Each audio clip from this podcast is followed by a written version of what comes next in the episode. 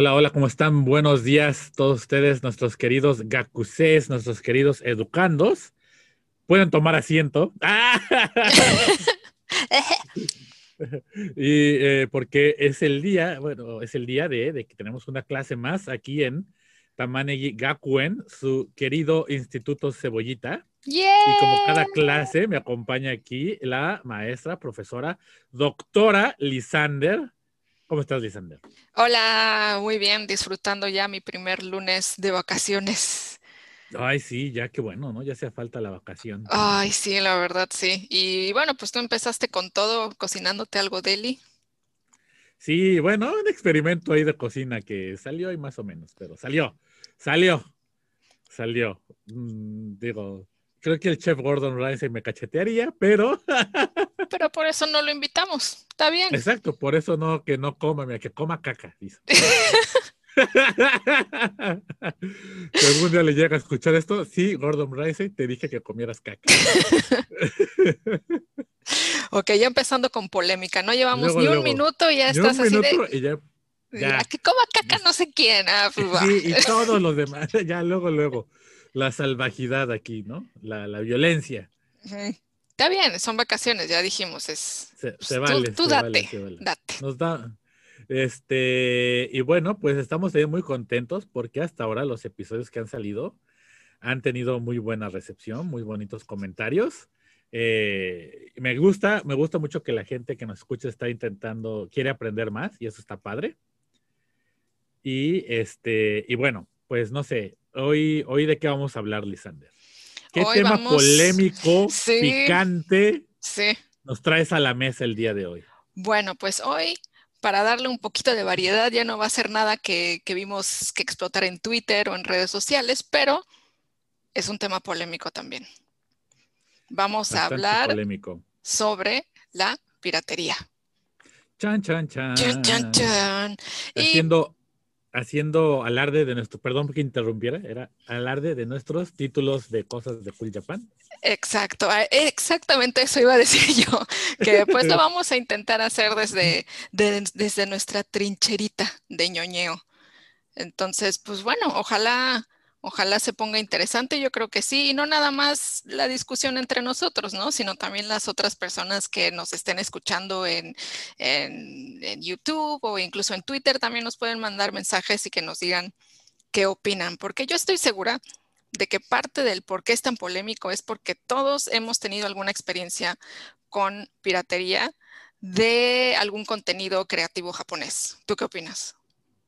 Claro, yo creo que todos los que hemos estado, lo que hemos trabajado con cultura pop o que hemos, o sea, que si te gusta el anime, te gusta Lolita Fashion, te gusta cosplay, lo que sea, has estado en contacto con piratería, has estado en contacto con productos no originales, eh, hechos en México, China o en donde sea que se hagan, pero, pero los has consumido, ¿no? Y eh, de cierta manera eh, si bien podría haber algunos discursos que eh, justifiquen el, consumir la piratería, pues también podemos ver que daña bastante la industria y daña el mercado también como tal, no solo eh, independientemente de si las empresas que lo producen o los creativos consiguen dinero, también genera una mala imagen del mercado que lo consume cuando la mayoría consume piratería.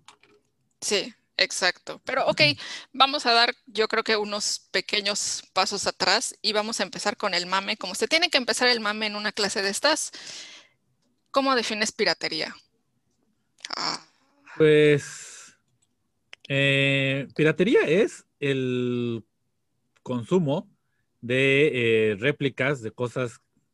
Eh, digo, hay distintos ramos de la piratería, ¿no? Está la piratería industrial, la piratería de contenido, eh, por ejemplo, piratería industrial es cuando, no sé, digamos, una empresa se roba los planos de del próximo carro de Mercedes-Benz y de repente aparece con el sello de una armadora china.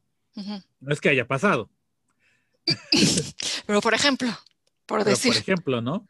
Eh, eso, eso, eso pasa, es este, eh, o por ejemplo de contenido que ahí es no, eh, no es de producción de, de, materia industrial como tal, sino más bien es simplemente ya el contenido final. Eh, alguien que no trabaja dentro de la industria eh, lo comercializa. Porque eso creo que es la gran parte de la, de la, de la piratería, ¿no? Que se comercializa. Y que aún si tú crees que, y, mucha gente cree que no se obtiene un, que el pirata no obtiene un, un beneficio comercial, pero sí, sí lo tiene, ¿no? no importa si está en internet o si son DVDs o lo que sea, siempre hay un, un tipo de, de, beneficio comercial. Y eh, también está, es la, la, que le llama la piratería, que está monetizada con la industria, que es la de productos, que es, por ejemplo, cuando tú te compras un cable para tu iPhone que no es de marca, pero que no, está que no está autorizado por Apple, ¿no? O sea, por ejemplo, hay muchos, eh, al menos aquí en Japón, tú sí puedes conseguir cables que no son marca Apple, que funcionan, pero todos ellos tienen la autorización de Apple para poder producir esos, esos cables, ¿no? Eh, y qué pasa, por ejemplo, a veces en, México o en, bueno, en todos lados eh, que encuentras de repente pues tu, cablecito en el tianguis, tu cablecito por ahí, y que a los tres, cuatro días deja de funcionar, bueno, pues es que ese es, cable pirata, ¿no? Entonces, ese también está muy relacionado con la piratería industrial, que no necesariamente quiere decir que se robaron el plano o que se robaron información de la empresa, pero están produciendo cosas que no tienen la, la licencia correcta. Eh, Entonces, como para digamos, sumarizar un poco todo esto para ponerlo todo. ¿Sumarizar? Eh, sumarizar me lo acabo de inventar, ¿verdad? cuenta, cuenta, para el mamadorómetro. No, no cuenta, no cuenta.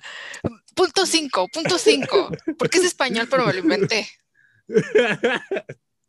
Te lo vamos a dar como punto, medio punto. Medio punto al mamadorómetro, porque, porque es, es, es como como mezcla de español-inglés. Pero la intención era en español. Bueno, ya, ya está bien. Punto cinco, un punto cinco. Híjole, bueno, ya lo inauguré. Pero entonces, bueno, bueno, en resumen, ¿ese está bien? ¿Ese, pasa? ¿Sí, en resumen? Sí, sí, resumen. resumen ¿Autorizado? Ok. Autorizado por la RAE, perfecto. Ok, gracias, qué bonito. Bueno, en resumen, ¿cuáles serían las características básicas para decir esto es piratería? Sería uno, que cuando hablas de como un robo o algo así, significa que uno sería ilegal. Exacto, es ilegal. Es ilegal, es... Es, ilegal. ¿Qué más? Es... Eh, yo lo, mira, yo lo defino así tan fácilmente. Es la producción o lucro con algún, ya sea contenido o con algún producto, cuando no cuentas con la debida licencia para poder comercializarlo. Ok, y entonces también ese es el otro punto, ¿no? Que estás comercializando con, con el producto que pues básicamente te robaste, ¿no? Ese sería también algo, un punto importante. Es yo, yo, considero que sí es importante que el punto de, de no solo comercializar, sino que obtengas algún beneficio económico a partir de ello. O sea, yo entiendo mucho, eh, por ejemplo, eh, y es un, un área difícil de lidiar cuando hablamos de industrias creativas. Eh, ¿Hasta qué punto, por ejemplo, eh, es válido eh, que, tomes a lo mejor una imagen de la cultura pop y lo utilices dentro de tu obra de arte y lo comercialices y así, ¿no? O sea, ahí es donde entra un poco una zona gris que es como, por ejemplo, la intervención o, por ejemplo, si bajas la música de un artista y haces un sampleo y con esa creas otra canción, es piratería, ¿sabes? Entra ahí un poco esa, esa línea gris de los derechos de autor, de la ley de derechos de autor.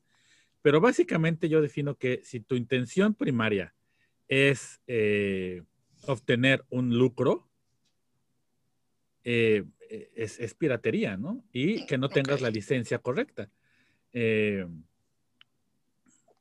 ah, y es bueno, eso ahorita yo creo que vamos a entrar en un debate porque ya veo a gente comentando sobre que los fandoms o los grupos de fans no, no, lucran, pero por ahí esa, vamos a Esa gente comentando, esa gente comentando iba a ser yo, si me hubieras dado un segundito más, yo te iba a decir que bueno, o sea, en, mi experiencia también, o sea, yo por supuesto no, no conozco tan a fondo la industria del anime como tú, pero en mi experiencia también yo pues mi, mi experiencia con el anime y con la piratería era para, para yo conocer o para yo ver episodios de algo que no podía consumir de cualquier otra forma, ¿no? Y, y pues no faltaba como la prima de no sé quién que tiene una copia de tal CD y pues ya nos lo pasábamos, ¿no? O, o alguien fue al centro y se lo compró y nos hizo copias, pues lo vemos, ¿no? O sea, y, y claro, obviamente probablemente el señor del centro tuvo esa, esa pequeña venta allí,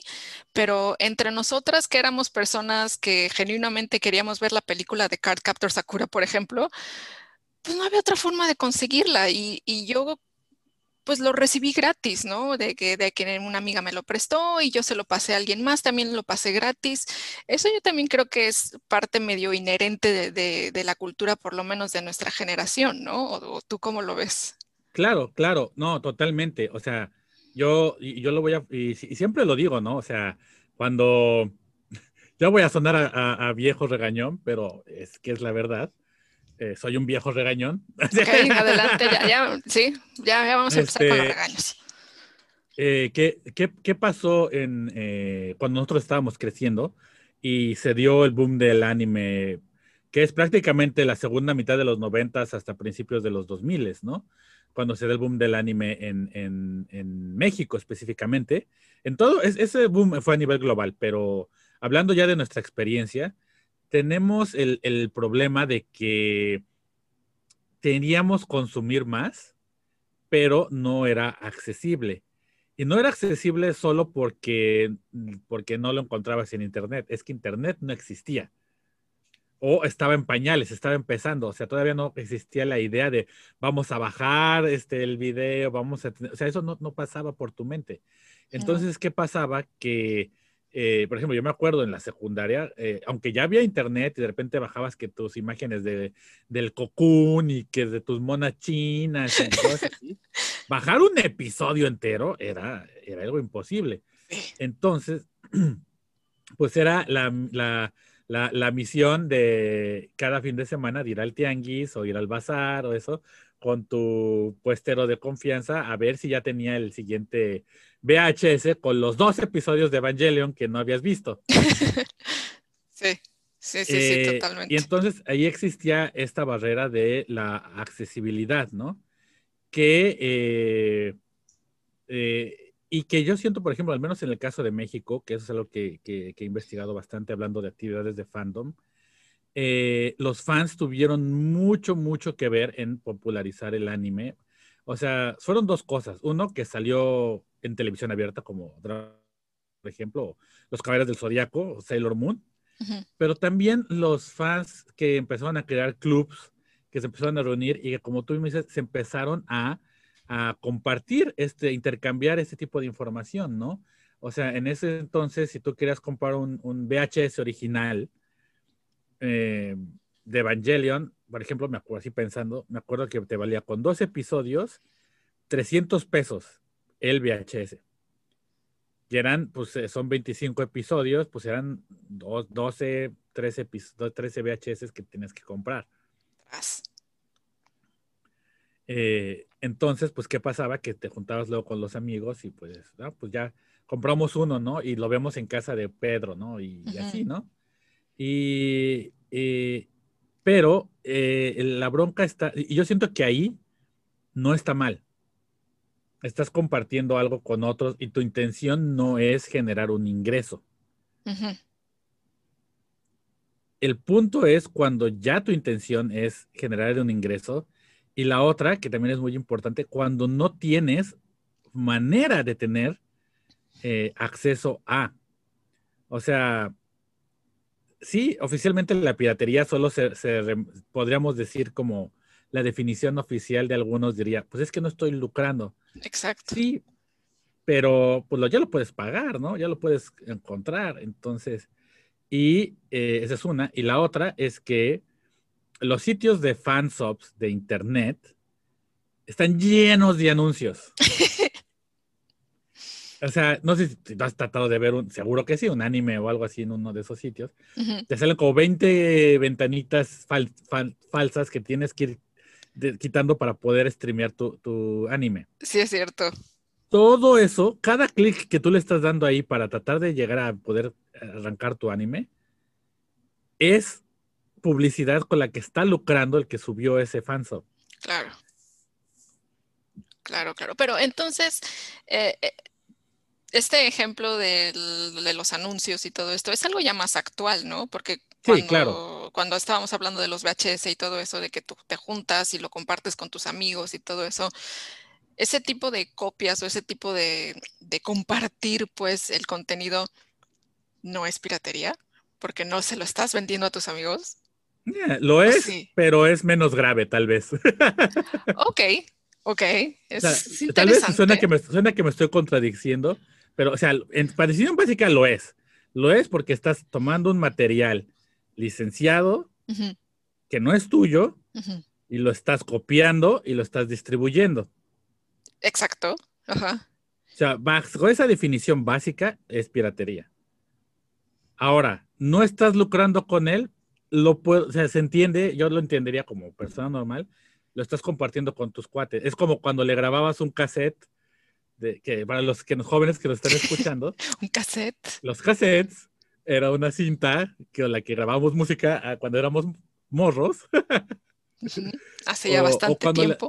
hace ya bastante tiempo. O cuando le hacías un, sí, un cassette con, con canciones de la radio a, tu, a tu chica o a tu chavo, lo que sea, pues no estás pirateando per se como tal, estás tratando de compartir la música, ¿no? Eh, pero conforme ha ido avanzando el tiempo, creo que la piratería también se ha vuelto más, más avanzada más accesible y eh, ya no es, ya, no siento que sea solamente por el hecho de compartir, ¿sabes? Ok, entonces, ¿por, dónde va? ¿Cuál? Sí, sí, sí, es que, es que, es que, hijo, es que hablar de piratería siempre es esa escala gris, ¿no? Sí. Eh, eh, el, el, punto aquí es que lo más importante que tenemos que tener en cuenta es que actualmente ya existen todas las maneras para poder consumir lo que tú estás consumiendo, al menos en el mundo del anime, de manera legal. Y, por lo tanto, eh, si tú quieres que la industria como tal te tome en cuenta, pues tienes que consumirlo de manera legal. No importa si hay 300 mil millones de fans que están bajando el mismo anime de, un sitio de fansubs, eso a la industria no le va a contar nada. No le genera ningún ingreso, no le genera nada y por eso mismo es que el mercado no se vuelve atractivo. Entonces, o sea, la piratería es simplemente eso, como, como dije desde un principio. Estás eh, lucrando con cosas, con algo que tú no tienes la licencia. Compartirlo con tus amigos y eso se entiende, o sea, es como si yo compro un Crunchyroll y te invito a verlo a mi casa. Pues es más o menos lo mismo, ¿no? ¿Es piratería? No. Ya, ya, ya. Ok, ok, ok, ok. Y bueno, de hecho, ahorita escuchándote hablar como de esas zonas grises o como del, pues, no justificaciones, pero alguna razón que le da por lo menos una lógica al consumo de piratería, me recuerda también a lo que ocurre en el en el circuito Lolita, que es que, la, bueno, a los vestidos que, son piratas se les llaman réplicas, ¿no? Y el, bueno, para explicar un poco cómo funcionan las réplicas, creo que tengo que explicar más o menos cómo, cómo se venden los vestidos Lolita. ¿Tú, ¿Tú sabes cómo se venden? No tengo ni idea y creo que es algo que estaría bueno que los explicaras a todos los que no somos eh, estamos en el mundo de, del Lolita Fashion o Harajuku Fashion. Ok, ok, ok, ok. Bueno, eh, hay marcas que son las principales. Son japonesas y, bueno, por lo menos están Angelic Pretty, Baby the Stars and Bright. Hay varias que, o sea, son mundialmente famosas. Al grado de que, por ejemplo, hay tiendas en Europa y hay una en Estados Unidos también. Entonces, tienen sus, sus seguidores alrededor del mundo, ¿no?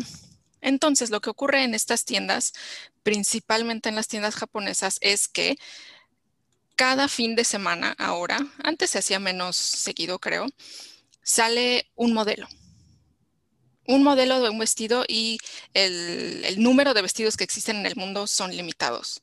Entonces, si hay algún vestido que te gusta, que te súper encanta, lo tienes que comprar en ese momento porque la, posibilidad de que no vuelva a aparecer nunca más es bastante alta. Y claro, también por lo mismo hay un mercado importante de segunda mano en estas aplicaciones de, de Frill, de Mercari, Yahoo Auctions, otras, otros lugares también antes en, en, Live Journal, etcétera, donde las mismas chicas que, bueno, ya, ya usaron el vestido que ellas querían y lo van a pasar a alguien más, lo revenden.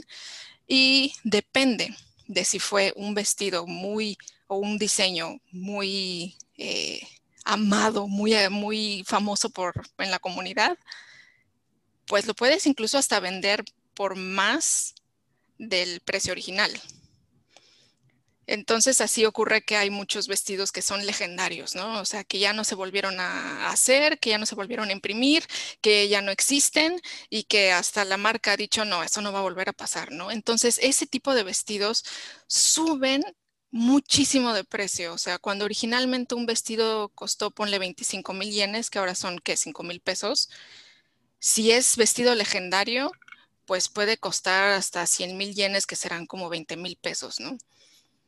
Entonces, existen esas grandes diferencias entre los precios originales, los precios de segunda mano, etcétera. Entonces, a lo que voy es que, uno, los, el número de los vestidos está limitado.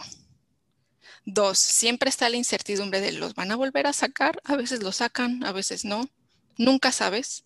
Y tres, se va a valorar eventualmente de nuevo en el mercado, porque si se vuelve a valorar, nunca lo voy a poder comprar a ese precio.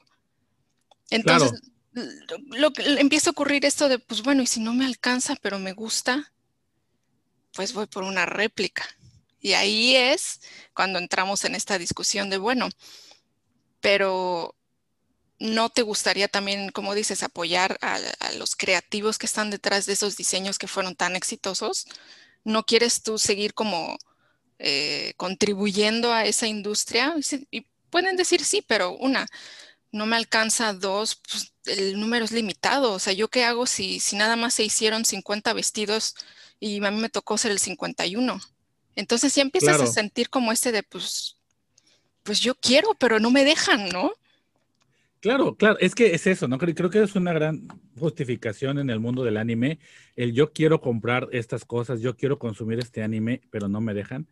Pero creo que hay una gran diferencia entre el mundo del anime y el mundo de, de Lolita Fashion. Son productos únicos, son productos que no tienes, que no vuelves volver a tener acceso. Eh, y, o sea, ahora vamos a hacer aquí, o sea, ya, ya entramos en que eh, o sea, yo oficialmente, lo he dicho siempre, yo no estoy a favor de consumir piratería en anime, porque daña mucho a la industria y porque daña mucho el mercado. Ya en un momento podemos hablar de eso. Pero en tu caso, bueno, en el caso de Lolita Fashion, siento que ahí entra un poco la, la dificultad del acceso al producto. O sea, porque si ya es en segunda mano, donde lo vas a poder conseguir, y es en segunda mano donde ese, ese vestido se vuelve que vale 100 mil yenes, de esos 100 mil yenes, ¿cuánto va a haber el creativo? Nada, no ve nada, obviamente. Nada, porque eso ya va a ser, ya eso ya es, va a ser ganancia de la persona que lo está revendiendo. Sí, sí, totalmente. Y eh, antes, antes era mucho más difícil conseguir los vestidos. yo debo de confesar que eh, yo no estaba metida directamente con la comunidad Lolita de México mientras yo estuve allá, pero bueno, me he puesto a leer todos los foros y todo lo que he podido encontrar al respecto y yo sé por otras amigas lolitas que era muy difícil conseguir vestidos originales de estas marcas y pues tenías que pagarle a un intermediario o tenías que esperar a que lo vendieran en la tienda de Estados Unidos y no siempre llegaba o cosas así. Entonces, pues bueno, sí tenías que recurrir a, pues, la réplica o, hay mucho también del que le llaman en inglés, y esto, no es mamada, la mamada son de ellos, le dicen handmade, que claro, se puede traducir como hecho a mano, pero ya existe hasta como una categoría, es el handmade.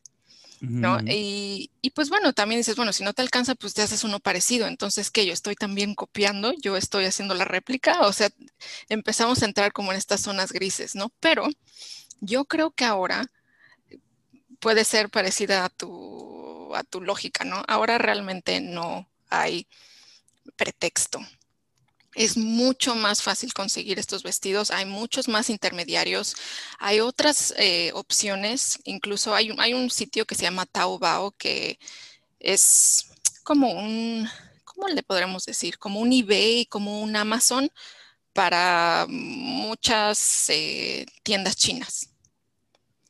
Y entonces en este, en este marketplace, en esta tienda, hay varios creadores independientes, Lolita, que hacen también pues vestidos que son más bajos de precio, pero que también te pueden ofrecer bastantes opciones de calidad, de diseños, etcétera. Y entonces, bueno, si no te alcanza para uno japonés, pues te puedes comprar algo de China y es igualmente bonito y es igual Lolita y, igual esto te sale más barato, ¿no? Entonces, e incluso también otra, eh, pues otra razón que yo creo que es bastante válida es el tamaño. Nosotros sabemos perfectamente que la, en general no nada más esta, esta, ropa, sino la tienda, en cualquier tienda en Japón, comprar ropa es difícil porque tienen tres tallas y si tú eres más chica que esta o más grande que esta, pues suerte encontrando algo que te quede, ¿no? Porque pues, se pone difícil, ¿no? Y lo mismo aplica para las, la ropa lolita. Solamente hay veces hay una sola talla. Y ya, nada más. Entonces, volvemos a esto de, pues, yo quiero, ya ahorré, ya estoy aquí esperando a la tienda, pero no me queda y no, no van a hacer que nunca me quede. Entonces, sí, claro, no, no, pues ni aunque me hiciera la lipo, ¿no? O sea. Pues sí, o sea, pues me sale más caro. Sí, exacto, ¿no? Pues, o sea, claro, claro, claro. Y ahí es, es que también es, entra eso, ¿no? Esa, entra la, la, las características de cada mercado, porque también esa es otra cosa muy diferente eh, yo fíjate por lo que me estás hablando de, Lolita Fashion, a mí me suena que Lolita Fashion le tira más a hacer arte que a hacer producto de masas. Ya es una gran diferencia entre el anime y el Lolita Fashion. Eh, ¿Qué pasa, por ejemplo? El arte, eh, y eso es definido por académicamente, ¿no? O sea, no, no, es, que yo me lo estoy sacando así de la bolsa, ¿no? Pueden leer a Victoria Alexander, pueden leer a gente que ha estudiado de industrias creativas. Eh, ¿Qué diferencia el arte de la, industria, de la industria creativa? Es que el arte principalmente va a aspirar a tener un mercado pequeño. La tirada de un artista no es venderle a 300 mil personas o a un millón, es venderle a 100, pero que esas 100 paguen un dineral por ese arte. Sí, sí, tienes razón, creo que va más por ahí.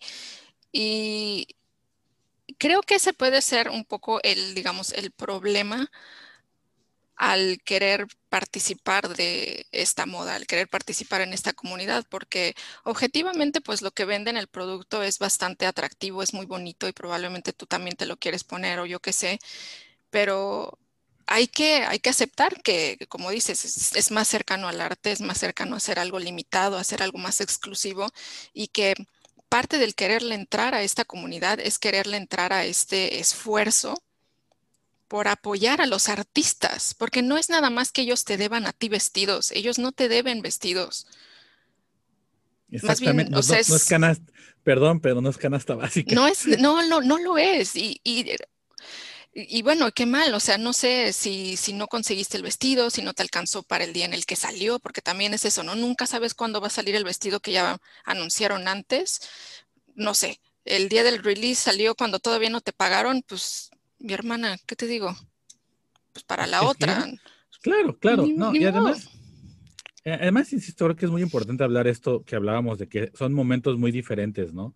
eh, eh regresando un poco de cuando pues, estábamos creciendo nosotros, eh, en México que se dio esto de los clubs que compartían y que eh, entrevistando yo a varias gentes que formaron de los clubs originales de, de esa época, o sea que cuando yo estaba morrito ellos ya eran don señor club, eh, los que hicieron la Domo, no sé si la, la llegaste a consumir. No. Eh, la Domo era un fanzine de anime que eh, existió en México, pues por ahí del 95, 96 hasta principios de los 2000 más o menos, eh, que pues trataban de hablar sobre anime, trataban de explicar cosas de la cultura, de cosas así, ¿no? Pues era un fanzine, pues.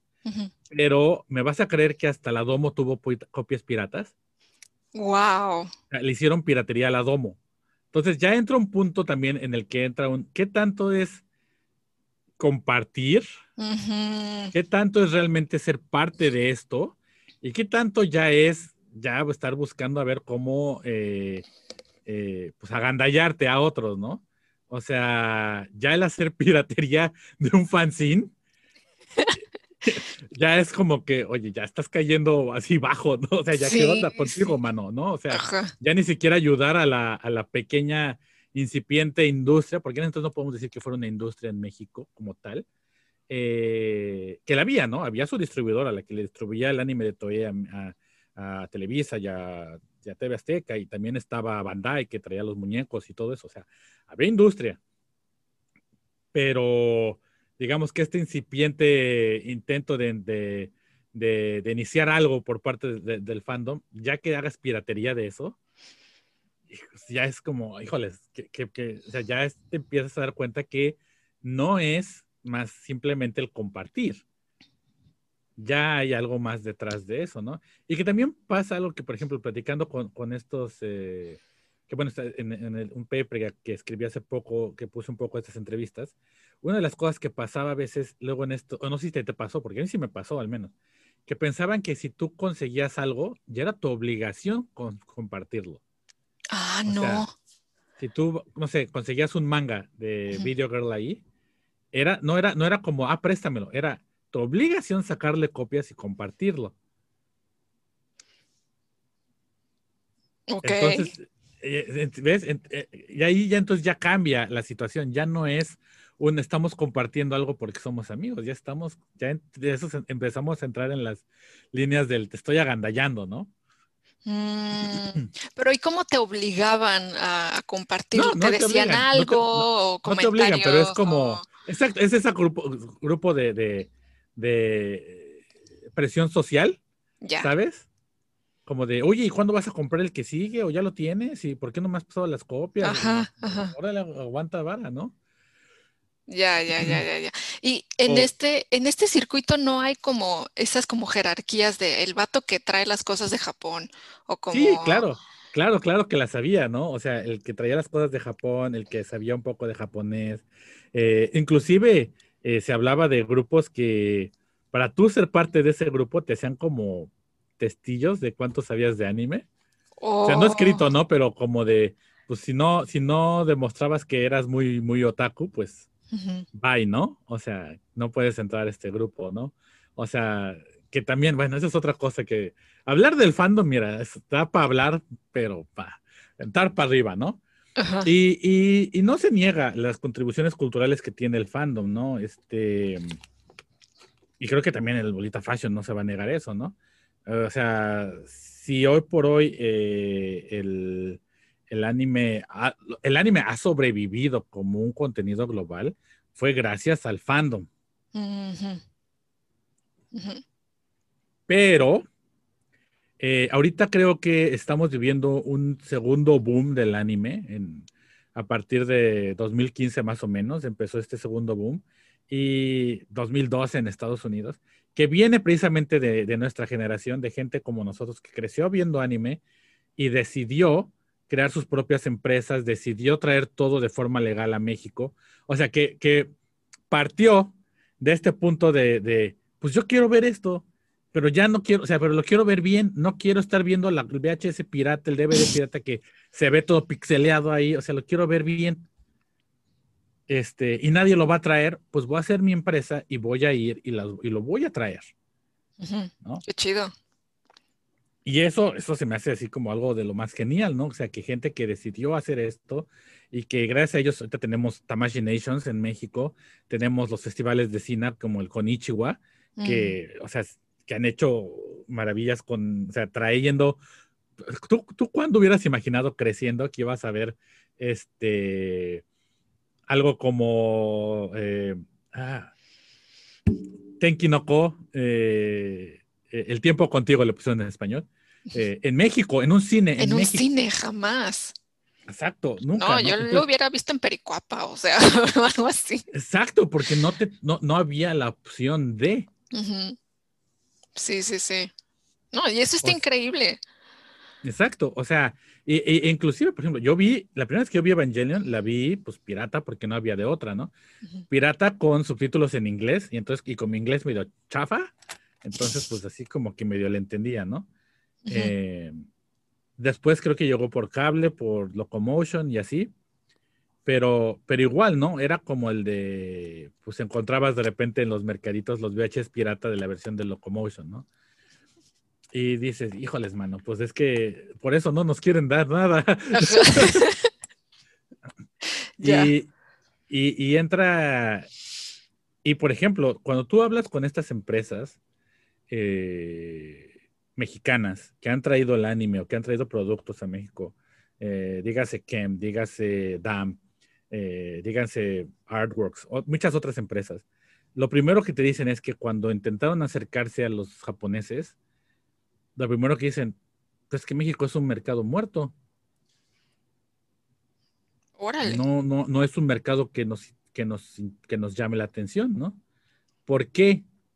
Porque la piratería no genera números. No hay forma en que una empresa japonesa te pueda, tras, pueda rastrear cuánta piratería hay de un producto o cuántos streamings has hecho, cuántos torrents has bajado. No. Y si lo hicieran, pues creo que los incentive, lo- o sea, el incentivo sería el no tocar ese país. Porque es como yo cualquier cosa que lleve me lo van a robar. Sí, sí, sí, sí. Ish, está difícil. En ese sentido, creo que en el Lolita Fashion no ha ocurrido tanto en Latinoamérica. Más bien en Latinoamérica empezó a haber, eh, bueno, digo Latinoamérica porque pues nosotros vivimos en México y son Claro, las claro. que yo conozco, ¿no? Pero en todo el mundo en realidad han empezado a haber personas que toman esta iniciativa, que ya, ya crecieron y todo, y en lugar, más bien, en lugar de querer traer las marcas o los vestidos o lo que sea, ellos generaron sus marcas Lolita y empezaron a hacer sus propios diseños y ahí fue cuando empezaron a haber contribuciones muy grandes en cuanto a, uno, más estilos, eh, más temáticas en, en- en- en- en los, en los diseños y, y tres, algo muy, muy importante que fue un gran problema fue tener más tallas. Más tallas para gente más alta, para gente más ancha, para gente con hombros más chicos, más grandes, lo que sea, que ha sido un gran debate y un gran problema en, el Lolita Fashion, ¿no? Y, en México también hubo eso, hay ahora hay marcas de vestidos Lolita, incluso hay, bueno, hubo, creo que ya cerraron eh, una marca de zapatos solamente Lolita. En Brasil hay una marca que hace zapatos, bolsas, accesorios, es decir, no nada más es tener pues vestidos, sino que ya se está diversificando también esta producción y a mí me parece increíble que ya, ya no nada más esté como todo centralizado en Japón, sino que el fandom es- esté también empezando a producir algo que ellos saben que hace falta. Uno, que es el acceso y dos, pues las tallas, los temas, etcétera, que por X o Y razón este, cultural, de idioma, de lo que sea, no ha llegado a Japón, pues lo producimos nosotros, ¿no? Y eso a mí me, me encanta. Y, la verdad, o sea, yo lo tengo pues mucho más eh, accesible el, mercado japonés porque estoy aquí, pero yo también he comprado de estas marcas que están en, España, por ejemplo, hay una marca espa- española que me encanta, de, México también he llegado a comprar los zapatos, o sea, realmente están ofreciendo cosas que yo no veo aquí. Claro, pero es que ahí es distinto. O sea, ellos no están, ellos no es como que se robaron el diseño o están, eh, y, y, o sea, sí, no se robaron el diseño y con ese diseño robado están lanzando una marca nueva. Están lanzando su marca con sus propios eh, diseños, con su propio eh, estilo, están atacando un mercado que no estaba, que no estaba cubierto. Y, digo, eso, eso entra dentro de lo que yo llamaría como el, ser entrepreneur, entrepreneurismo de fan, que eso es algo que está pasando, que eso es algo que está muy padre, que está pasando en general en, en, el mundo a partir de que nuestra generación se volvió adultos, que es que los fans se están volviendo entrepreneurs y están empezando a crear sus propias empresas.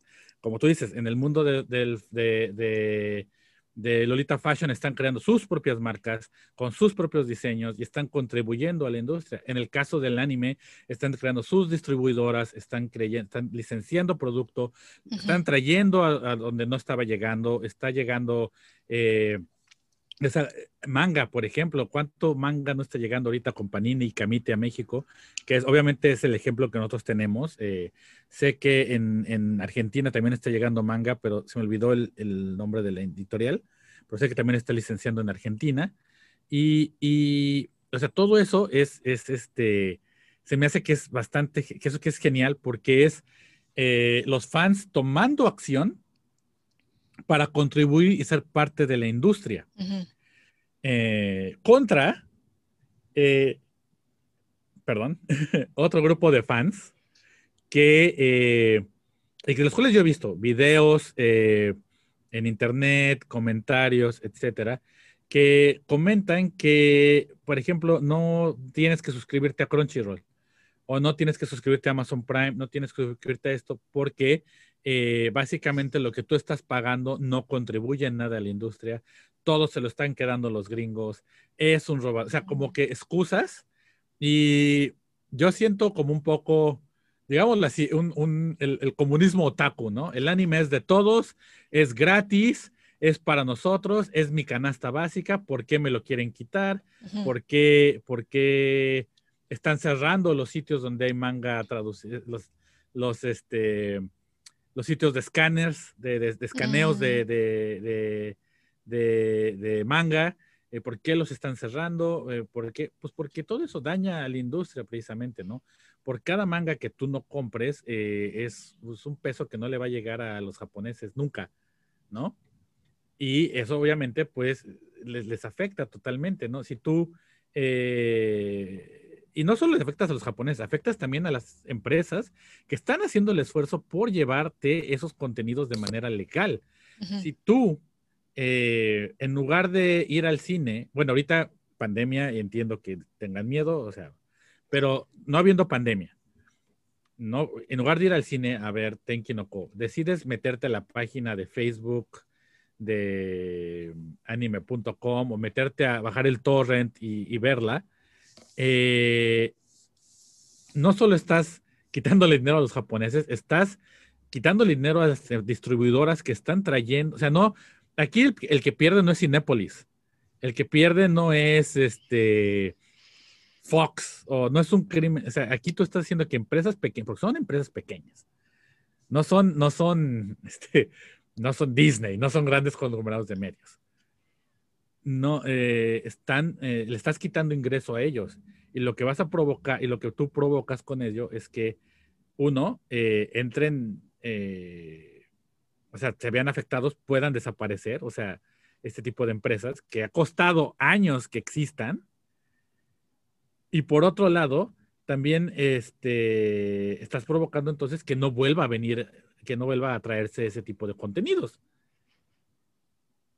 Sí, sí, creo que eh, este es un problema en general que ocurre con industrias creativas y con el arte en general, que se cree que, que, el artista debe de trabajar por el aplauso, de que el artista debe trabajar por, pues, por crear, y etcétera, y que esa ya es su contribución al mundo y esta idea romántica, ¿no? Del artista pobre, del artista que trabaja porque ama el arte, pero la realidad es que no es así, o sea, y no se vale tampoco que sea así. No, el artista tiene que comer, ¿no? Y menos en industrias creativas. Por eso es que se llama industria, industrial. La idea es producir para la masa, para que se genere un modelo de producción y se pueda hacer, o sea, por ejemplo, ahorita que, que, que Kimetsu no Yaiba, la de sin mamar, Demon Slayer, en inglés. Ahorita que es la, la más, la película con muchísimo más ingresos, que rompió todos los, los, récords de Miyazaki de, de cine. o sea, el chiste de esa película no era que la vieran tres personas nada más y ya era que si era eso, es una industria. Y para que una industria sobreviva requiere ingresos, como en toda la economía, ¿no? O sea, para que los artistas puedan contribuir, pueden, eh, tienen que eh, pues, poder pagar su renta, tienen que poder comer, tienen que poder hacer todo eso, ¿no? Y no es que, que sea como, o sea, la industria creativa no es que, no es como el arte, por ejemplo, que a lo mejor tú vas a vender un vestido de por 100 mil yenes y ya, ¿no?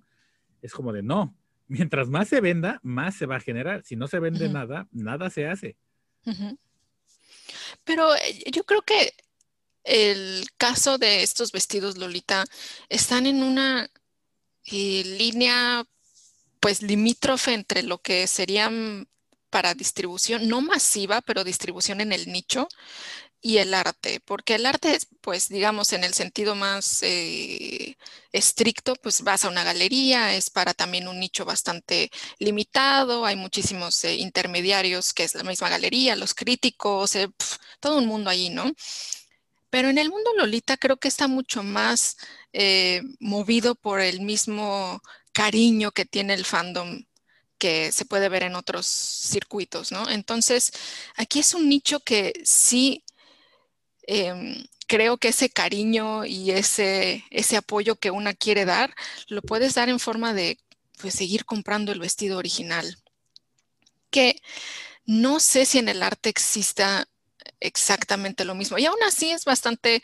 Em, mm, discutible, se puede ahí criticar un poco esta idea de que el arte tiene que ser nada más único, porque pues por ejemplo, está Takashi Murakami, que es un pinche genio en esto y que, y, que es un artista genial, eso no le quitas, el que sea masivo no le quita lo genial que es y no le quita lo artista que es.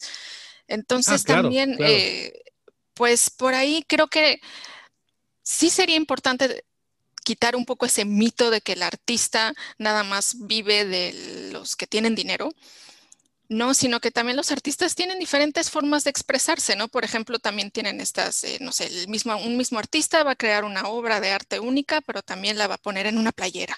Bueno, pues no vas a poder comprar la, la obra de arte que está en la galería, pues le compras una playera, le compras una postal, le compras algo y al final pues igual y no le vas a dar un fajo así de billetes, pero algo le seguirá entrando.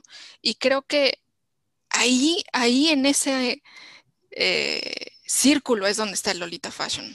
Porque al final de cuentas es algo que sí te pones, no es algo que tienes nada más como para contemplar o por, por un estatus nada más, ¿no? Sino que es algo que sí te pones, con lo que sí sales a la calle y que es parte de tu identidad, que es también algo que no siempre se puede aplicar al arte. Depende de qué parte del arte estemos hablando, pero eh, eso, ¿no? O sea, Lolita Fashion puede ser tan, tan contemplable como puede ser eh, práctico, utilizable. Y ahí es cuando empieza a, ver, el problema de cómo lo voy a, a, ver, ¿no? O sea, si, si, yo quiero ponerme ropa, pues debería de ponérmela a comprar, ¿no?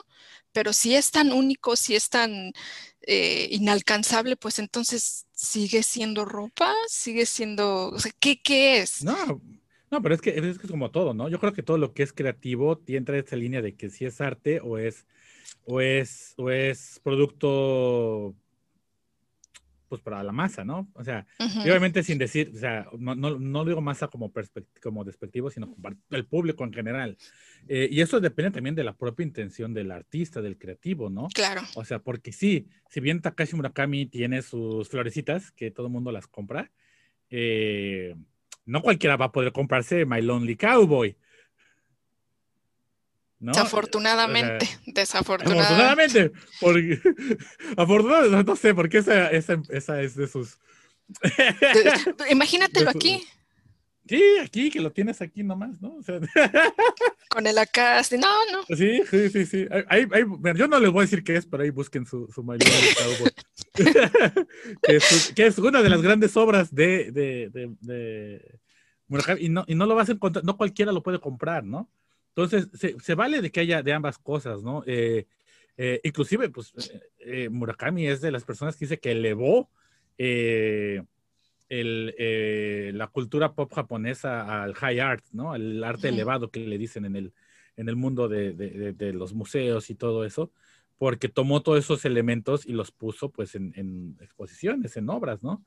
Y y nuevamente, el que se ha hecho como para la para de producción masiva, no necesariamente quiere decir que no sea arte. O sea, las, las, películas de Makoto Shinkai, mm. la animación de este de, de, de, Otomo, de Akira, o, o, las de Ghibli mismas, o sea, son árboles de arte, tienen, o sea, pero también, obviamente, como en todo medio masivo, pues como hay obras de arte, también hay cosas que son basura.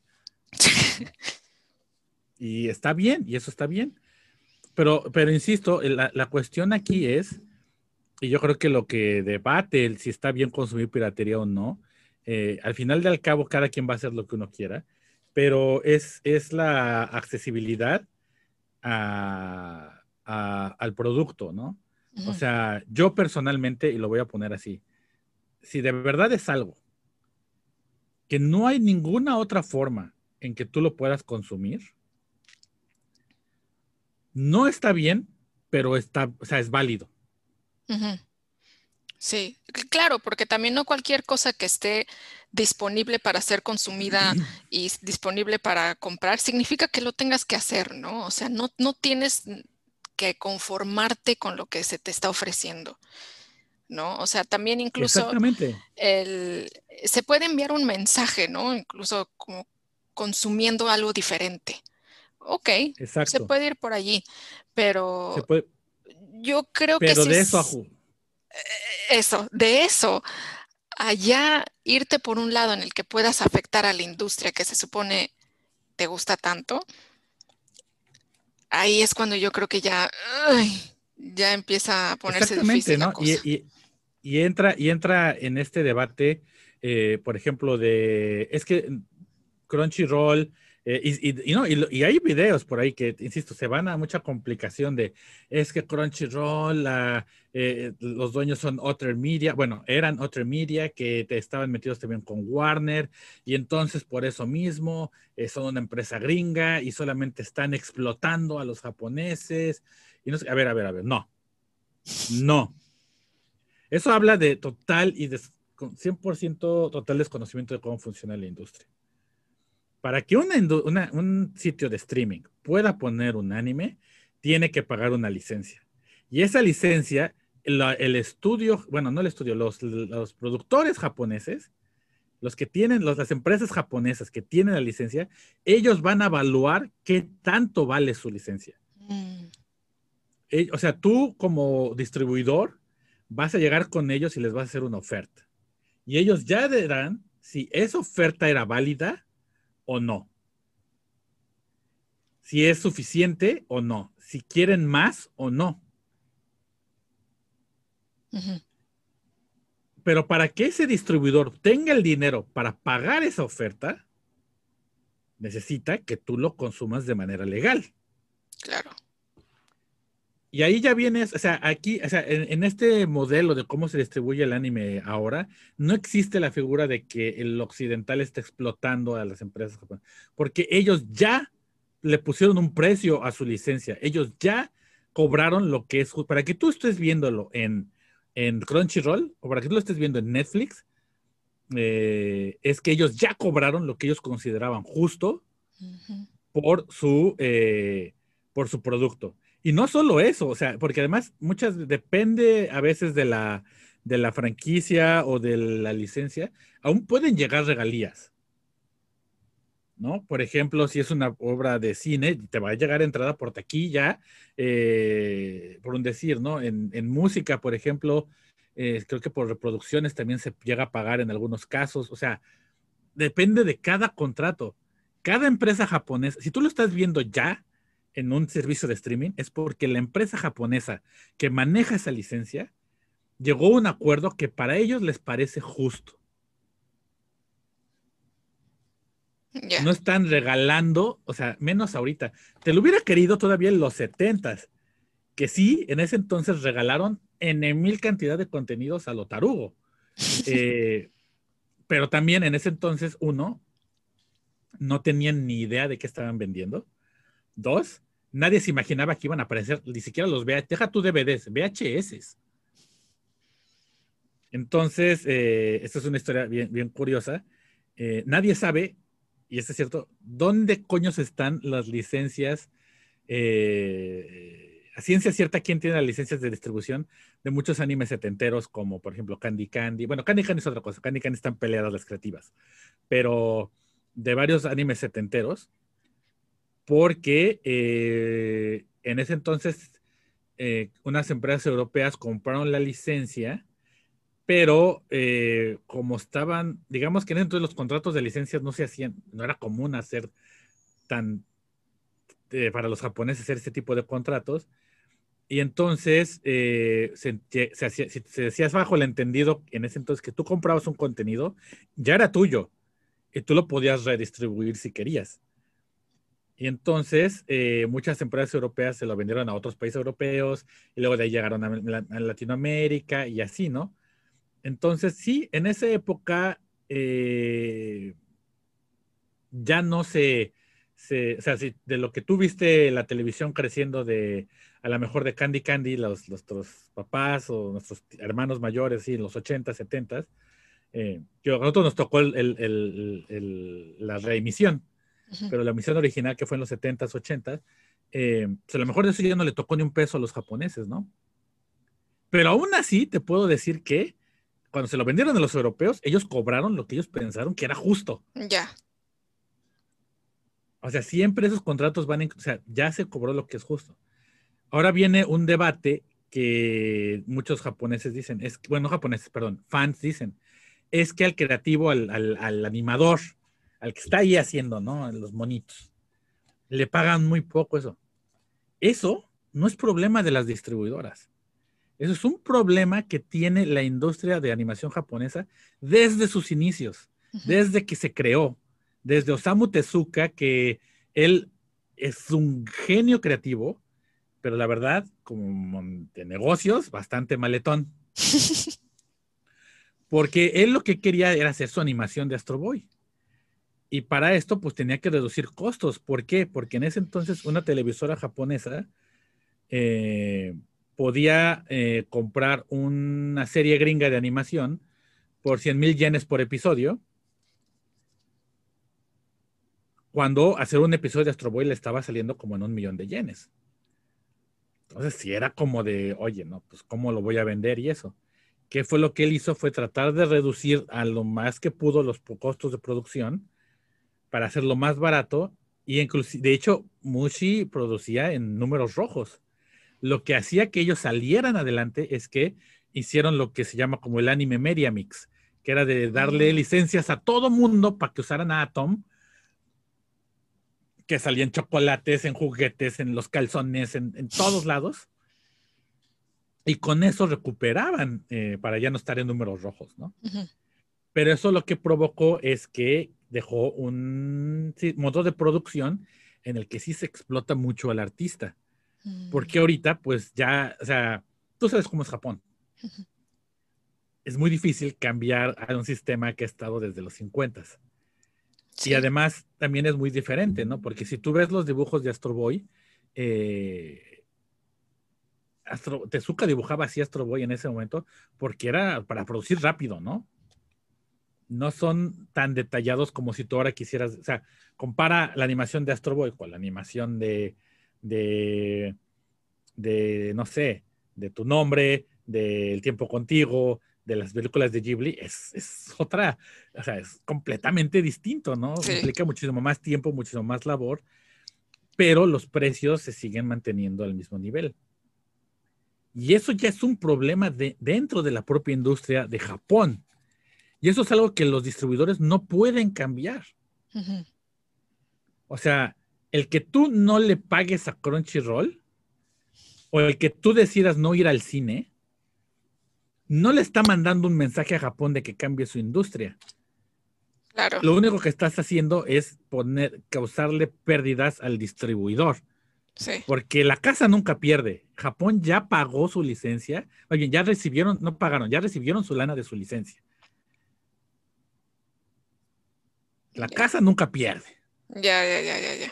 Entonces, eh, no importa cómo lo quieras justificar, de que es que lo- los dueños, la empresa gringa, es que esto, es que, es que también no hace mucho se volvió como viral un tweet de un fan gringo que tomó una foto de, creo que, no me acuerdo qué estudio era, creo que era Kyo Animation, antes de la tragedia que hubo del, del incendio, eh, y una foto que tomó de, de Crunchyroll, y decía, ay, en Crunchyroll tienen hasta mesa de billar y no sé qué, y así están todos así en, en, en Kyoto Animation y no sé qué.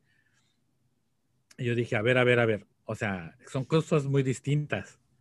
O sea, que Crunchyroll se sepa administrar y hacer otras cosas, no quiere decir, o sea, sí, que Crunchyroll tenga una mesa de billar, no quiere decir que, Kyo, que Kyoto Animation esté mal porque Crunchyroll esté robando. Mm. O sea, vamos, desde el espacio, ¿no? Desde el, o sea, no puedes meter una, una mesa de billar en unas oficinas japonesas tan fácilmente. Jamás. O sea, O sea, desde la industria corporativa japonesa, por más que, o sea, eh, no sé si has tenido la oportunidad, tal vez, yo, yo tuve una, una vez por, eh, por Cofesta de visitar Kodansha y ver cómo, dónde están los mangas. Es lo más aburrido, es una, es una oficina normal. O sea, yo no sé qué se imaginan los, los fans, pero ellos se imaginan, no sé, que se la pasan viendo anime y leyendo mangas, y, Sí. pero no, es una empresa normal, es una oficina normal. O sea, no tiene así nada, ¿no? Pero eso también es, pues, como es la, la- la- la cultura corporativa japonesa. Sí, exacto. Y- Los otros tienen más como la cultura del startup y de, este, no sé, trabajar es divertido y necesitas tener ahí eso, la, la mesa de billar o un lugar para tener una siesta o yo qué sé. Eso también es algo muy, muy de la cultura de Occidente, muy, muy, muy gringo, de hecho, ¿no? De, de pensar que tu, tu espacio de trabajo debe de ser también un espacio como lúdico, ¿no? Y eso es algo que, que no ha llegado aquí del todo. Algunos No. startups probablemente sí, pero pero no es algo generalizado. no. Y, y que, insisto, si los animadores finales no están recibiendo dinero, no es porque los distribuidores no estén pagando lo justo por la licencia. Es más bien por cómo se distribuyen los dineros en Japón. Y eso es algo que nadie va a cambiar. O sea, las distribuidoras no van a poder cambiar. Tiene que haber un, tiene que ser un cambio dentro, estructural dentro de la misma industria. Entonces, si tu idea es como mandar un mensaje de no te consumo legalmente porque explotas al animador, no estás mandando ningún mensaje. Claro. No le llega. A los japoneses les va a importar un pepino eso. Cierto, cierto, cierto, Lo cierto. único que estás haciendo es que estás causándole pérdidas a la distribuidora y que en algún momento puedes provocar que desaparezcan y entonces otra vez volvemos a que no haya contenidos. Claro, claro, claro. Creo que algo así, algún paralelo así no hay en, en la moda Lolita que yo sepa. Solamente como en cuanto a esta, digamos, como comunicación entre el, el- el fandom, los consumidores y la marca, sería que, eh, pues bueno, entre, entre más compres, pues más se van dando cuenta los creadores de, los diseñadores de que por ahí va la onda, ¿no? De, que- de que por aquí va cierta, cierta moda, ¿no? Entonces, algo que ha estado ocurriendo mucho ahora es que, pues, eh, muchas personas de China están consumiendo marcas Lolita de las que mencioné de Angelic Pretty, de Baby Starshine Bright, sobre todo de Angelic Pretty. Y obviamente Angelic Pretty empezó a darse cuenta de que por ahí iba la onda y dijo, bueno, ¿y qué tal si empezamos a hacer modelos que se adecúan a las modas que están ahorita ocurriendo en China? Entonces se empiezan a sacar algunos modelos que tienen pues eh, inspiraciones en ciertos, eh, no sé, trajes tradicionales chinos, de que tal, tal osito, pues bueno, ahorita es un panda y cosas así.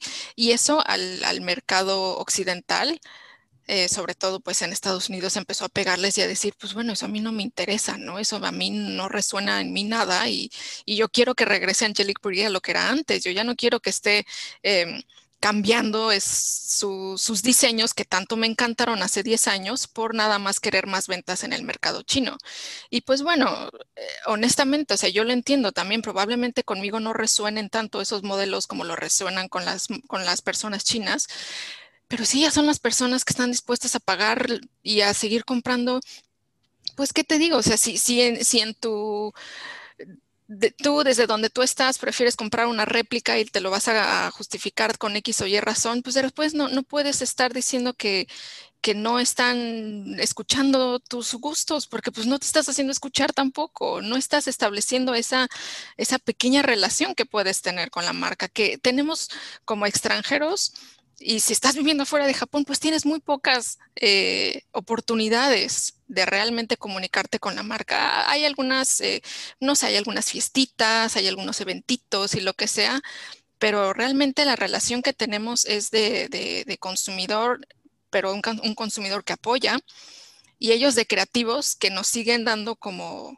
Eh, esta cultura material para nosotras seguir construyendo nuestra comunidad, ¿no? Es, es, un, es un dar y recibir mutuo. No puedes nada más ponerte eh, estática y decir, no, pues que vengan y que me den todo lo que a mí me gusta y, y barato y bonito. Y, también es eso, ¿no? Obviamente han pasado años, décadas de que empezamos a consumir la, la moda Lolita fuera de, de, de, de Japón, perdón no, pueden, no puedes esperar que los costos de producción se, mantengan iguales, no puedes esperar que los precios en general se mantengan iguales.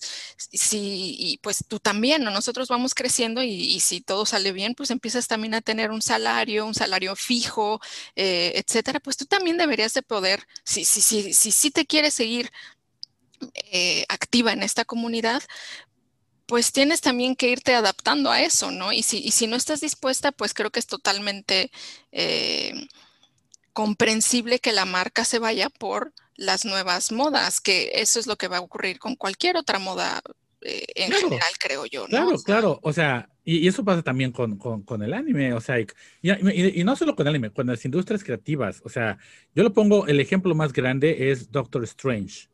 Eh, en Doctor Strange, por ejemplo, eh, que no es, no, es, producto japonés, pero es un ejemplo de cómo marca, de cómo pues el dinero afecta a las industrias creativas. Eh, el, el, personaje, se me olvidó el nombre del personaje, pero es la maestra del Doctor Strange, eh, que le enseña como todos sus poderes místicos y todo eso. originalmente es un monje tibetano. Pero en en, la, película del Doctor Strange la cambiaron por una mujer y le quisieron quitar la onda de tibetana un poco y todo eso. O sea, sí tiene por ahí unos toquecillos, pero quisieron quitar mucho de todo eso porque, o sea, sobre todo ese personaje, porque es como de los personajes más poderosos de la mitología de Doctor Strange, eh, pues porque querían meter la película china. Ah. Y pues obviamente no iban a hacer algo que ofendiera al Partido Comunista. Ya, ya, ya, ya. Y es lo mismo, y pasa con todo, ¿no? O sea, eh, a mí no me sorprendería, sinceramente, eh, porque, por ejemplo, hace poco salieron los números del año pasado de generales de la Asociación de la Industria del Anime, que dicen que, pues, o sea, las producciones, en, el dinero que viene de fuera de, de Japón está ya trayendo mucho dinero eh, en, general de Estados Unidos y de China, ¿no? Pues si tú sigues consumiendo piratería, lo que va a hacer es de que van a empezar a buscar cómo complacer al mercado chino más que a los que a los que a los occidentales, ¿no? O sea, y durante mucho, y así ha sido, ¿eh? O sea, ahorita para muchas empresas les sigue importando más entrar a China que, que ir a Occidente. sí, sí, este, totalmente. Eh, y, así es, ¿no? O sea, pues de, algo tienen que vivir, de algo tienen que sobrevivir. Y pues si ese es el mercado que se está moviendo y ese es el mercado que está jalando, eh, es de donde van a, van a estar moviendo, ¿no? Que igual, nuevamente regresando hasta la fecha, el mercado que más les genera es Japón, al menos a los, al anime. Entonces, pues mientras ese sea el mercado que más genere, pues es, le van a seguir haciendo primero caso a Japón y ya después pensarán en China y después pensarán en Estados Unidos. ¿no? Ahora, también hay otra cosa que yo digo que ya tampoco hay excusa. Hace poquito Sony compró Funimation y luego compró Crunchyroll. Mm. Ya es una empresa japonesa que acaba de hacer un movimiento así súper poderoso para la industria y está consolidando la distribución de anime en una mega empresa ahorita. Wow. Tiene sus pros, porque pues ya hay una distribuidora enorme eh, que se dedica solo al anime. Tiene sus contras, porque pues siento yo que se corre mucho el riesgo de que se vuelva más de nicho. O sea, si consolidas todo en un solo servicio de streaming, por ejemplo, todo el anime, eh, pues ya es muy difícil que gente no otaku lo consuma. Porque tienes que pagar el servicio especializado, ¿no? Claro. Y si no tienes realmente un interés por, pues no lo compras. Pero ¿no crees que en parte el nicho es lo que lo hace atractivo también, tanto para las personas de afuera y los de adentro? O sea, los mismos de adentro, pues esto que tú decías, ¿no? Que pues para poder llegar a tal jerarquía, tú tienes que demostrarme que sabes tanto de anime o que sabes tanto de esta cosa. Este, pues si ese, esa barrera entre el, el nicho y el no nicho se rompe, pues esa jerarquía también se pierde, esas dinámicas también se pierden dentro de la, del circuito otaku. Claro, claro, pero también eso es lo que hace que, eso es lo que aspiran todas las industrias creativas. No a que te consuma, al menos como industria, ¿no? Claro. Pues no a que te consuman poco, o sea, que te consuma la mayor cantidad de gente, ¿no? O sea, yo, yo, siempre he dicho, o sea, el, el anime más exitoso es Pokémon, porque lo consume gente de todas las edades, de todos los países, y no, y bueno, y ahí no, el producto principal no es el anime, son los videojuegos, ¿no? Claro, sí, sí, eh, sí, sí. Pero aún así es, o sea, si nos vamos como a la franquicia japonesa más exitosa que hay, que es lo más mainstream posible y que todo mundo le entra, eh, pues es Pokémon. Mm, pero por lo menos para mí en, el, en el caso del anime, anime, perdón, sí creo que parte por lo menos de cómo empezó la fuerza, de este boom del anime, por lo menos en México, eh, pues viene del fandom, viene de, estas personas que crearon su nicho y, quizás si no hubiera habido ese nicho, no hubiera habido lo que tenemos hoy. Como ah, decías, claro, claro, claro. no, no, no, no me malinterpretes. Yo, yo soy muy defensor del fandom y defiendo eh, todo lo que se ha hecho y se ha logrado gracias a ellos. Y las empresas, insisto, las empresas que distribuyen anime ahorita no existirían si no fueran fans eh, del contenido. Pero eh, eso es un que cuando tú platicas con la gente de la industria aquí en Japón, ellos siempre piensan eso, es que nuestro reto es llegar a más gente. Ya. Ya, ya, Romper esa barrera del, del del, solo los otakus, ¿sabes? Sí, pero yo creo que eso es, eso es muy, muy interesante en este caso del anime, porque para mí realmente tener esa barrera es casi inherente al, consumir anime. O sea, quizá, no sé, yo, una vez más, yo no soy la experta en esto, pero yo creo que esa, esa barrera tiene que existir en, aunque sea tantito. No la mm. puedes quitar del todo es difícil que se quite, pero sí tiene que crecer. Tiene que haber más gente que lo consuma. Porque es que creo que a veces ese es el, peligro del fandom, ¿no? También. Si cierras mucho tu círculo, eventualmente va a dejar de haber gente que lo consuma. O te quedas encasillado solo en unas cosas. Eh, una de las grandes críticas que, ha habido en el anime en los últimos años por académicos, o por ejemplo en el mundo del manga también por editores, es que se dejó de producir anime para muchos solo para el nicho y solo se enfocó mucho en el nicho. O sea, si tú ves animes viejos, y no, no estoy diciendo que sean todos, ¿eh? para nada, pero tú ves unos animes viejos tipo de los Astro Boy, tipo eh, Tetsujin o inclusive la misma eh, Gachaman, la Fuerza G, pues la idea era como que cuando se, se, jalara la mayor cantidad de gente posible, ¿no? Y eran historias que no apelaban a un tipo específico de fan. O sea, mucha gente podía verla y gustarle y no tendría que ser otaku.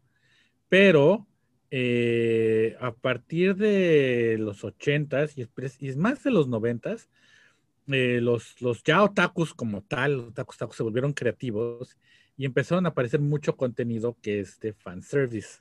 Mm, Y entonces, ahí es donde está este debate entre el, pues, seguimos creando este contenido para solo para el nicho, porque es nuestro mercado seguro, pero entonces ya como la parte creativa va a sufrir porque el riesgo de hacer algo diferente, hacer algo que pueda atraer a otro tipo de gente o salirte de esta casilla que ataque, que solo vea el nicho, eh, se puede ver, o sea, ya, ya lo dejan de tomar cada vez más.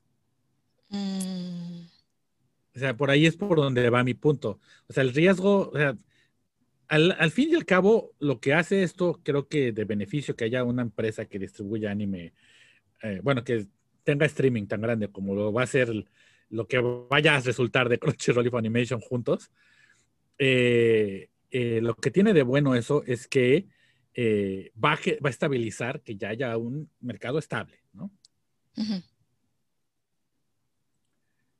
El problema es que, la, que puede afectar a los creativos de hacer cosas que solo, que ellos Mm, crean que solo va a gustarle a ese mercado. Ya. Ya, ya, ya, que ya, no se retomen otro tipo de historias, otro tipo de arte, otro tipo de creatividad. O sea, eh, creo que eso es este, eh, creo que es importante y que vale la pena también como pensar que, que puede pasar, ¿no? O sea, es, no, no me atrevo a decir que es malo lo que pasó, porque no. Y tampoco estoy diciendo que precisamente sea malo que solo se haga para nicho, pero sí siento que nos vamos a perder de muchas historias muy buenas. eh, porque pues no van a pasar esa barrera del filtro de la distribución, ¿no? Entonces, ¿cuál sería para ti una alternativa más mm, sana, más libre, digamos, para no perderse de esas historias? Híjole, es que también está difícil, porque la lo, ide- lo ideal sería pues que los estudios, o bueno, los estudios no, los, los comités de producción eh, se quisieran aventurar a hacer más, eh, pero yo no veo que vaya a pasar, porque pues Mm. precisamente es una industria, ¿no? Eh, sí, vamos a, o sea, y, y no vamos a dejar de ver cosas padres, eso me queda claro, ni cosas interesantes, eso va a seguir, ¿no? Pero sí va a haber muchas cosas que nunca, pues no van a volver a ver la luz tal vez, ¿no? O que no van a salir. Eh, por ejemplo, eh, simplemente, ay, este manga, ah, Minotaurus de Fujiko Fuji, el que hizo Doraemon. Ok. Tiene, tiene, él tiene, por ejemplo, varios mangas de historias de ciencia ficción para adultos, bastante, hasta bastante tétricas, ¿eh? o sea, bastante padres. En la vida las vamos a ver. Ya. Eh, ya hay un anime de Minotaurus, creo, pero pues muy poca gente, le- pero yo creo que nunca lo vamos a ver eh, en Occidente, porque pues no es como lo que la industria considera atractivo, tal vez. Mm, Y es que y eso pasa, esto es, eso, digo, no, no quiere decir que esté, que forzosamente sea 100% malo, porque es una realidad.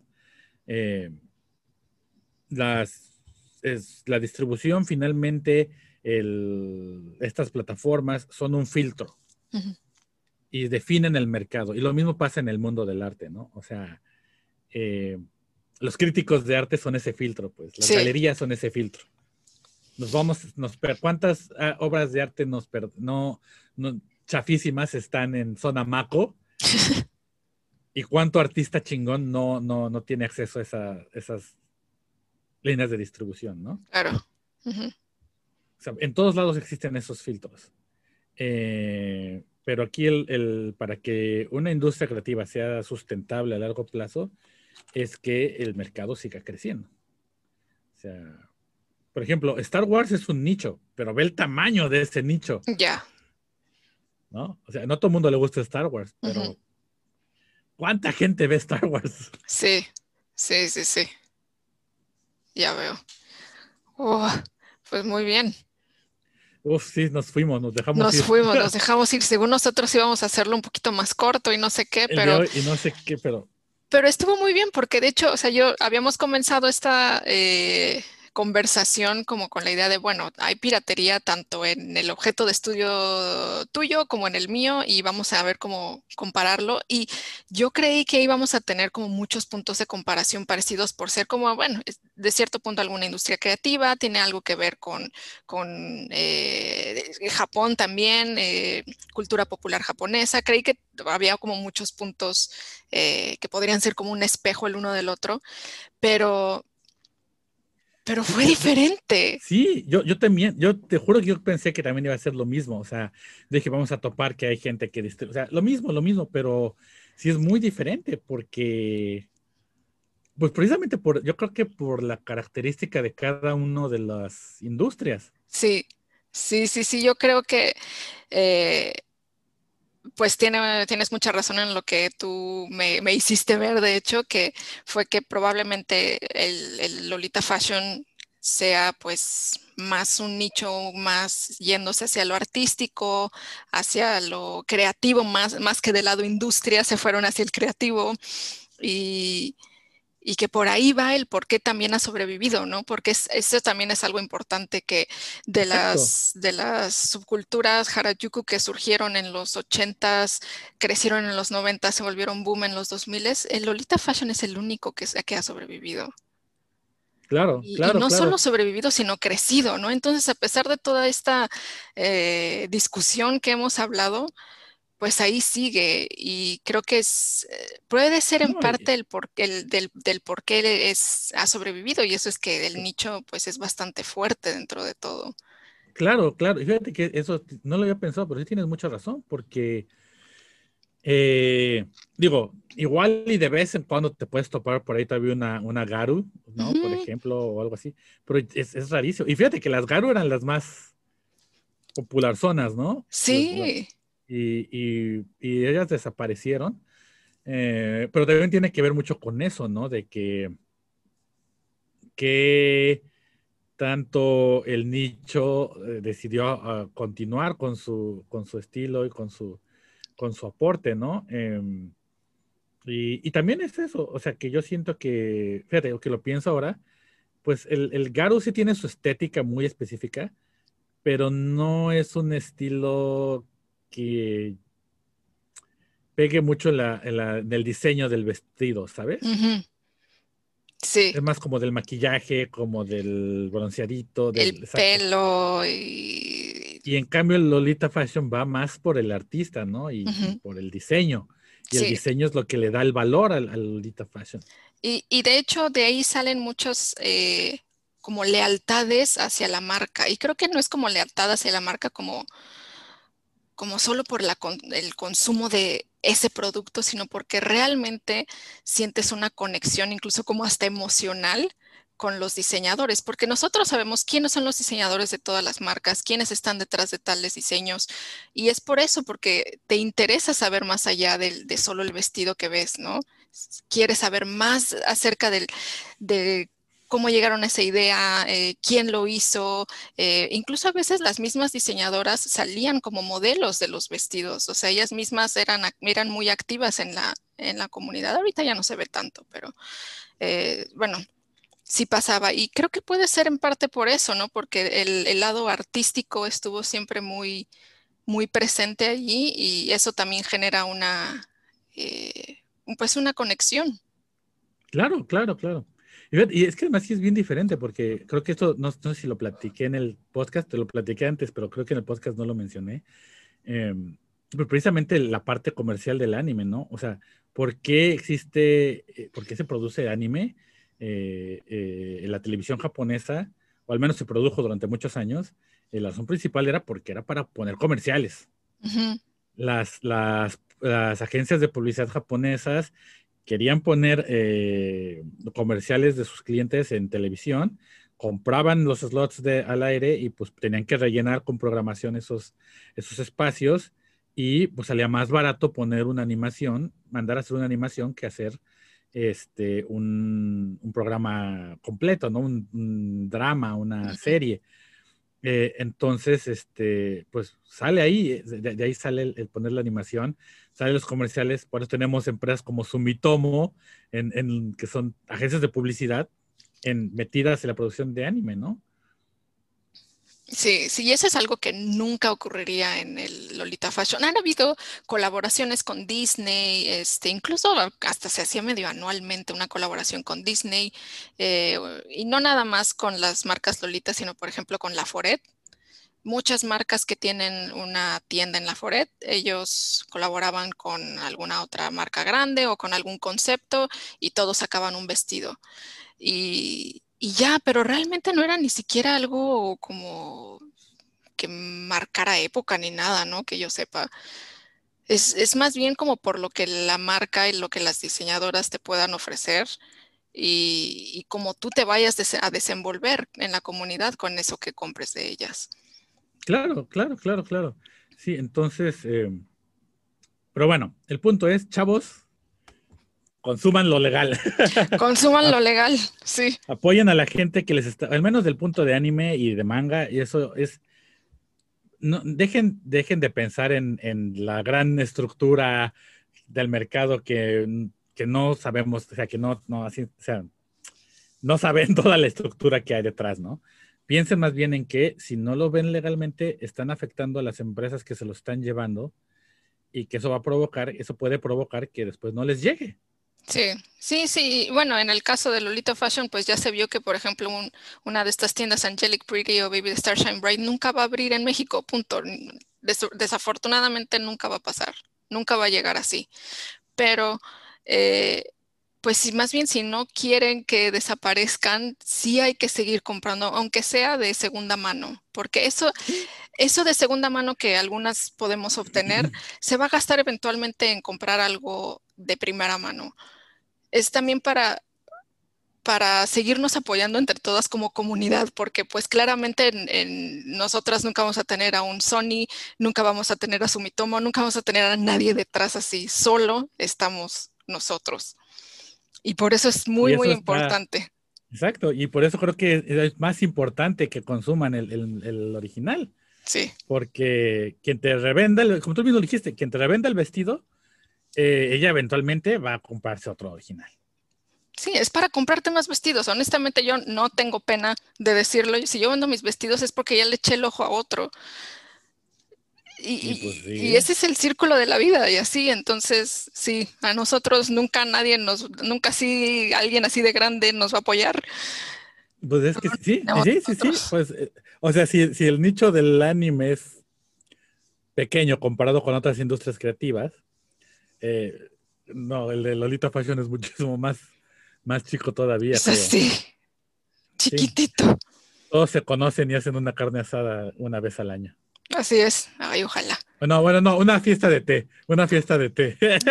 Muy kawaii, así, con Muy kawaii, exacto, sí, sí, sí, muy coquete. Sí. Muy bien, pues ya, pues ese fue el mensaje. Sí, pues muchas gracias por el día de hoy.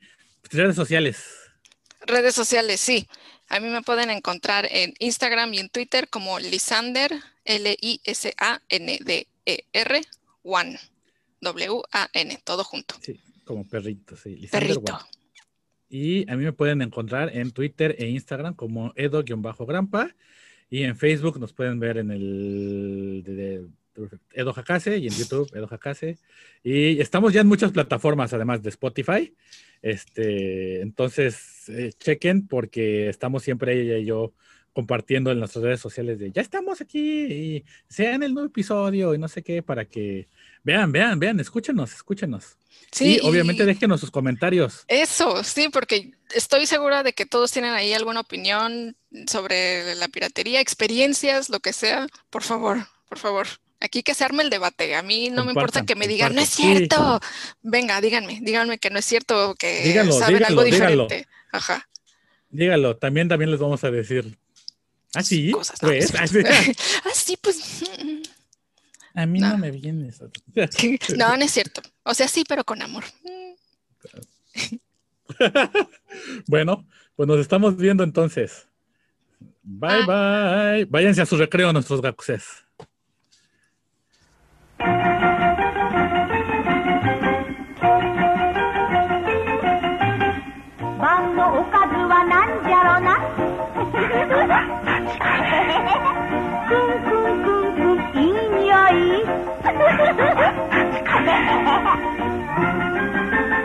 匂いを嗅いでもうまそうな。ちょいと台所ぞいたら。大きなお肉が入ってたぞ。おかわり出してもくれるかな。ぶりこわんたちかね。Kulikowan.pl